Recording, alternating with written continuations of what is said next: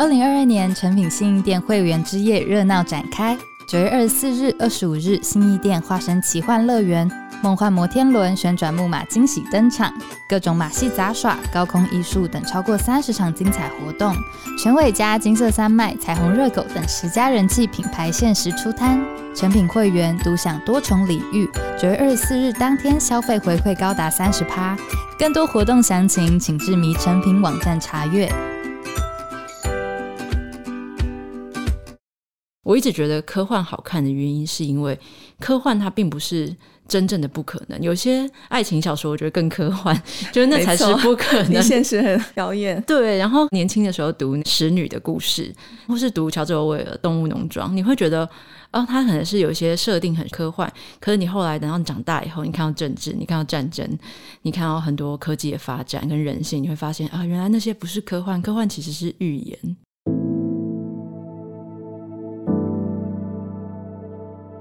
迎收听《迷成品 Podcast》。今天读什么单元？在每一集节目里，我们精选一本书，邀请来宾深度分享，也聊聊这本书带给我们的阅读趣味、启发与思索。大家好，我是李慧珍。最近有一则新闻在科技圈引起广泛讨论。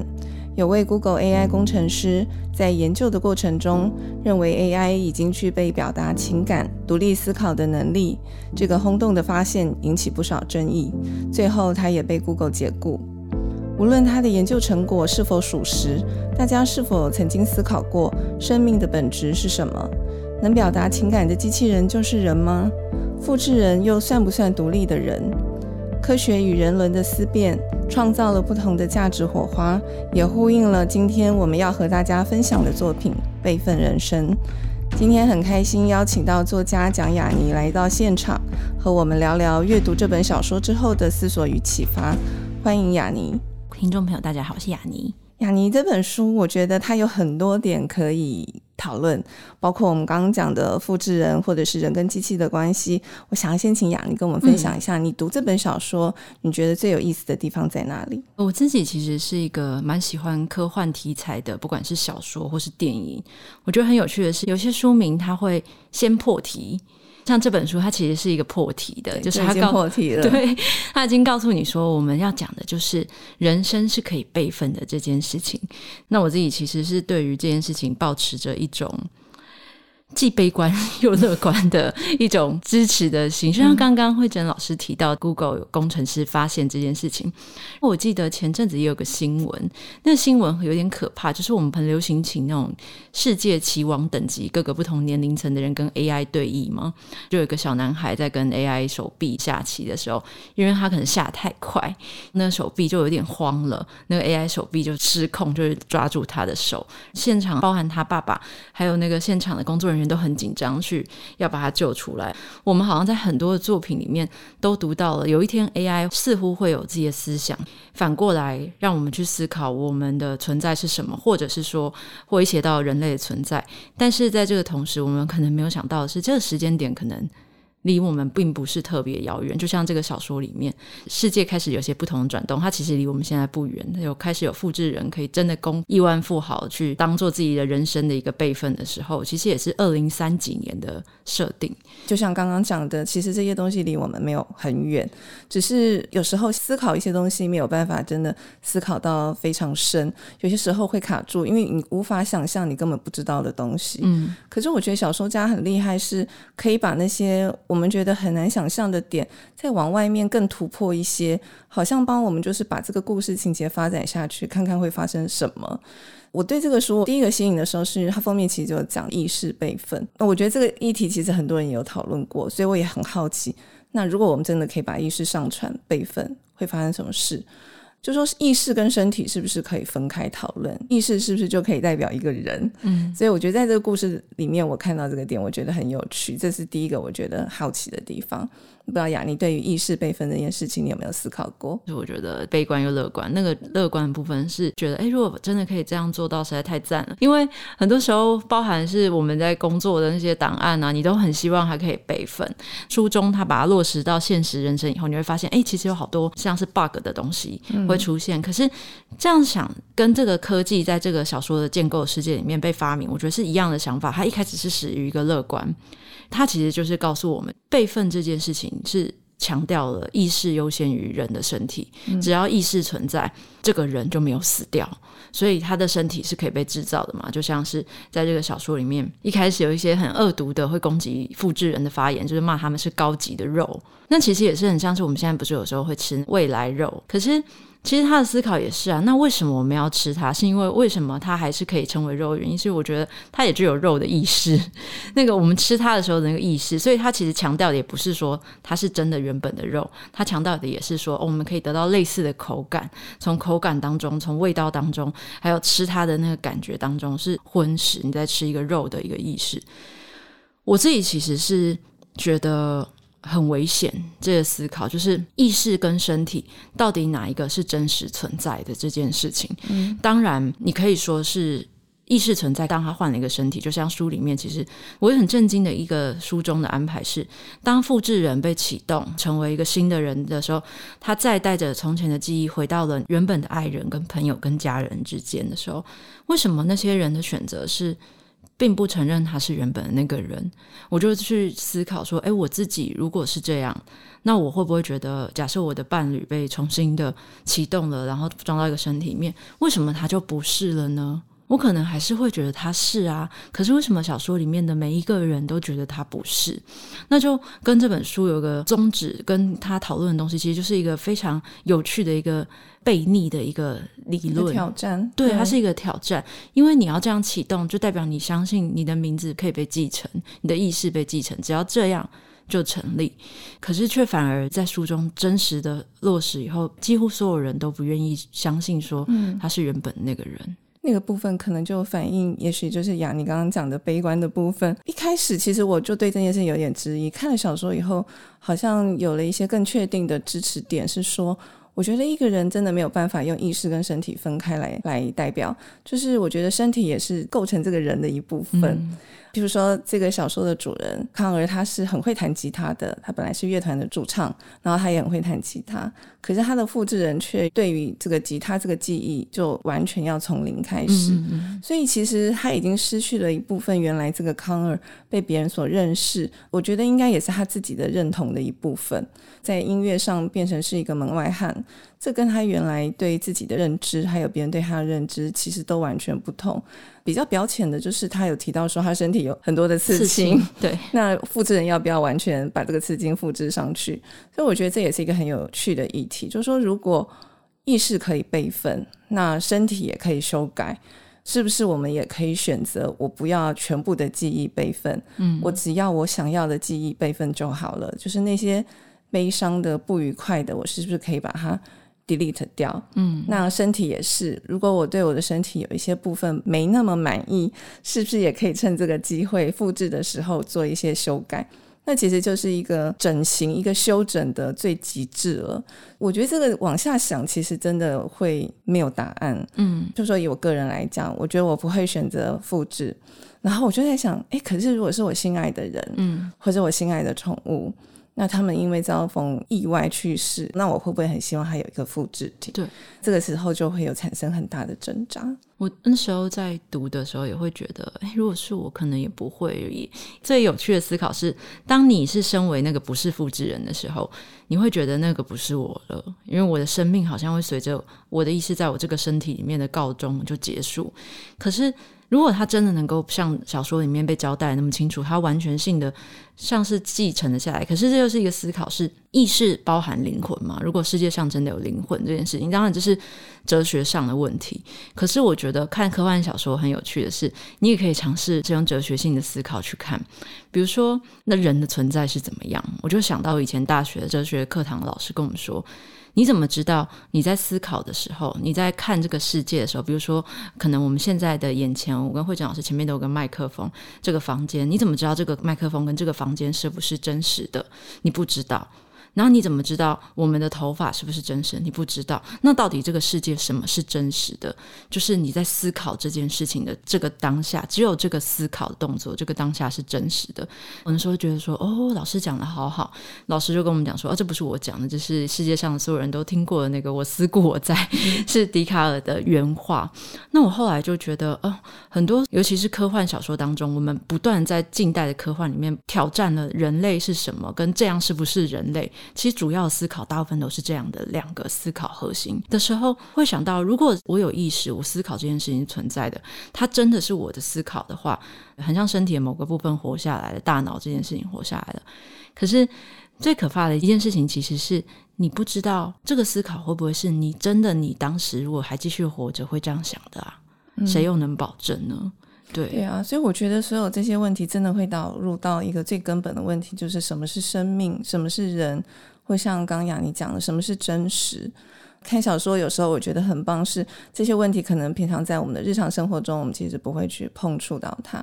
思考到最后，为什么我会觉得其实我自己觉得不需要复制人，嗯、是因为构成一个人一个生命其实是非常复杂的过程。那它其实包括我们所有从出生到现在所有的记忆的累积，其实不只是我们这个个体的累积，包含我们的所有的祖先的记忆的承载，其实都在我们的身体的一部分。所以，其实我觉得它是一个很复杂的，不管它有没有灵魂，我觉得那个意识、身体所有的经历、记忆这些交织，变成现在的我。那如果我要有一个复制体，其实我觉得多多少少一定都会跟现在的我完全不同了。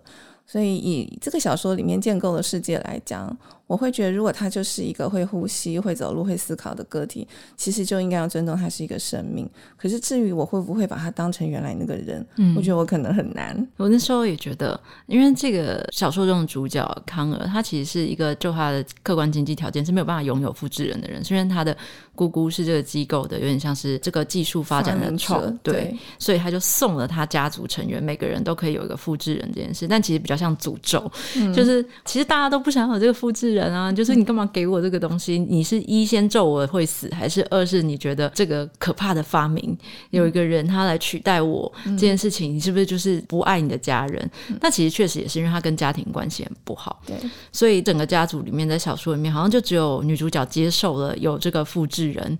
照理说要每个月去备份，对，他就是那种不爱备份的人，不爱备份的人就会遭到报应。这个故事的另外一个线就是告诉我们说要记得备份哦。后来因为小说中的一些剧情，他自己跑去再认识一个男生，离开家乡，所以他就有长达十八个月没有去做备份这件事情。所以等他真的被启动的时候，他根本不知道自己。为什么已经死掉了？为什么过去十八个月，每个人都跟他说，其实原本的朋友开始讨厌他，然后住的地方已经不是他原本住的地方了，甚至还多了一个丈夫。这些东西就是这个科技，我觉得很吊诡的地方啦。日文不是有个单词叫做“一起一会”？嗯，有些事情被延长以后，似乎会有破灭的风险，或者是说你要尊重每一个生命离开的时间。当然，落实在科幻里面，逼得我们人不得不去思考未来，因为我觉得科幻就是近未来。我觉得像这类好看的小说，还有一部分就是他们用科幻的想象，但是这个当中会让我们更去看到所谓人性的部分。所以，对于这个女主角康尔，她最后做的决定，其实我是蛮感动。嗯，我们不能破梗了。哦，但我自己看到后面的时候，其实我觉得那个部分非常非常的人性化。所以，从一开头有这样子的组织，有这样子的技术产生，到最后，其实我心里面留下来的是关于人性的感受。嗯，这个是我自己对这个小说我觉得很感动的部分。雅妮刚刚有提到你很喜欢看科幻小说，我不知道它有让你想到其他的小说。我在读的时候，其实想到非常多的电影或者是说小说作品。我觉得如果以小说来说的话，我觉得可以先从近的讲，因为如果是从西方的小说的话，其实大家都可以从很经典的作品里面读到类似的感觉。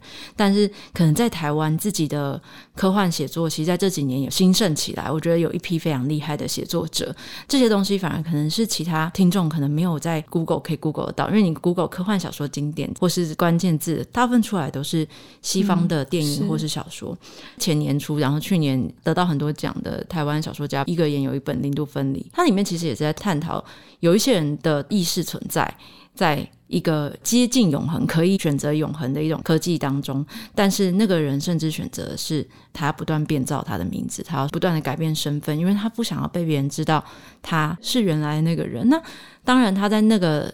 小说集里面，它看似是很多的短篇，其实是连贯的故事嘛。它还放入了很多我们可能刚刚提到的题材，就是如果有具有意识就是存在的话，那 AI 具有意识以后，它是不是一个人？嗯、等等这样讨论。那我自己特别喜欢的是有一本短篇小说集，是来自一个台湾的写作者叫萧翼，他写的叫做《名为世界的地方》，它里面就有提到很多跟备份人生很像的一个场景，比如说。在他们设定很完整、很成熟的科幻小说里面，它一定是要交代到整个未来世界的样子，让你取信嘛。你要相信、买单，这个小说才会让读者进入。就像我们为什么觉得《哈利波特》很好看，原因是因为你相信就是有这个魔法世界。所以在备份人生里面，它就会有很多对应的那个年代科技嘛。除了电动车之外，还有他们的类似那种结合护照、提款卡，然后一切证件在一体的那个机器，还有他们的。虚拟投影技术，就是人跟人之间不用真的见面，你可以虚拟投影出来开会。在萧翼的那个短篇小说里面，他其实也有这样的设定，甚至是他走得很深，用更悲观的、更存在主义的东西去看科幻小说这件事，是有意识的去思考人的存在，世界是什么样的存在，世界可能是。不是你想象的世界的这种方式去写这样的一本小说，我自己也很喜欢。听雅尼讲的时候，我是想到哈拉瑞写的《人类大未来》，它里面有相当多关于这些推测跟描述。里面有提到一个以后两个人也不用先约会，也不用先交往，可能就是两边的虚拟分身去互相交流资讯，就可以知道说这两个人未来成功的几率有多高，就不用浪费时间先约会啊、嗯、交往啊什么。对，可是我觉得这样子的世界到底真的令人向往吗？因为你去想到最后，回到我们刚刚讲的生命这个课题。其实生命就是一连串的过程嘛，去追求这些东西，到最后会是把过程都消弭掉了，嗯，就是追求一个结果。那这样子到底还算不算是一个生命？还是说最后机器人很像人，人？也变得很像机器。嗯，提到这个就想到一个很有趣的事情，是因为这几年不都是疫情吗？所以很多事情也会变线上，然后导致可能原本有些人，像以我来说的话，我可能原本是蛮害怕实体见面的人，会觉得说还要出门准备。可是因为时间久了，线上会多，当你真的见到一个人的时候，你会觉得说啊，原来见到一个人的价值终于明白了。嗯，面对面的感觉还是不一样，完全不一样。嗯，就是一起讨论一件事情，留下来的深刻。度也完全不一样，我觉得这可能就是这个世界在迫使我们加速到达那个地方的时候，我们就会知道说，哎，其实小说里面带我们去做的所有的思考，像如果我们没有因为疫情而有这样的线上生活的话，还会有很多的机会是觉得说那个方便是大于它的实用性，那个实用性还是最重要的。可是真的发生以后，你就会觉得啊，原来有些东西是不能用这个便利性来取代的。没错。我真的觉得阅读其实是帮助我们思考的一个很好的路径，就是边看边思考，有哪些问题我觉得我还没有得到解答，到最后我写下我自己的答案，其实就是我觉得为什么人性很可贵，是因为人性会失败，会犯错，就是因为有这些变数，嗯，所以这个是跟机器不一样的地方。机器也许所有东西我们都可以设定的很完美，可是生命不是每一步都照规则走，每一个人会有他的意料之外，可能会犯错，可是你也会从这些犯错当中得到新的东西。其实人就是这样子的一种动物，嗯、所以如果要变成机器的话，其实那就是另外一个物种。没错，我觉得它会丧失很多生命可贵的地方。嗯，书里面还有一段我也觉得蛮感动，就是因为女主角是主唱，她好像去朋友家，然后朋友放她之前录制的专。机还是 CD 放出来，他说那种感觉很怪。他听着他熟悉的声音，唱他自己写的歌，可是他一点也不记得他唱过。我觉得哇，这也是一个很好的提醒。我在那一段其实听了蛮久，嗯，所以我们怎么去认识自己？到底什么样是真实的我？只要把意识下载就是我吗？我觉得这真的是一个很好的议题。我自己答案当然觉得不是，对。可是只要有这个技术存在，我觉得相信就会有很多人想要追求。所以希望大家可以多看小说，在还可以做决定的时候，也许我们都可以缓一缓，停下来思考我们要做一个什么样的决定。雅尼最后还有要跟我们分享关于这个小说，你觉得特别有感觉的？以一个小说家来讲，你觉得这个小说最成功的部分是什么？嗯，我自己一直觉得小说的成功，当然它让你相信那个世界是存在的。所有成功的小说好像不外乎都是这样的一个事情。还有一个很重要的东西，很多当代的作品跟艺术为什么会让人留下很深的那种触动？原因都是。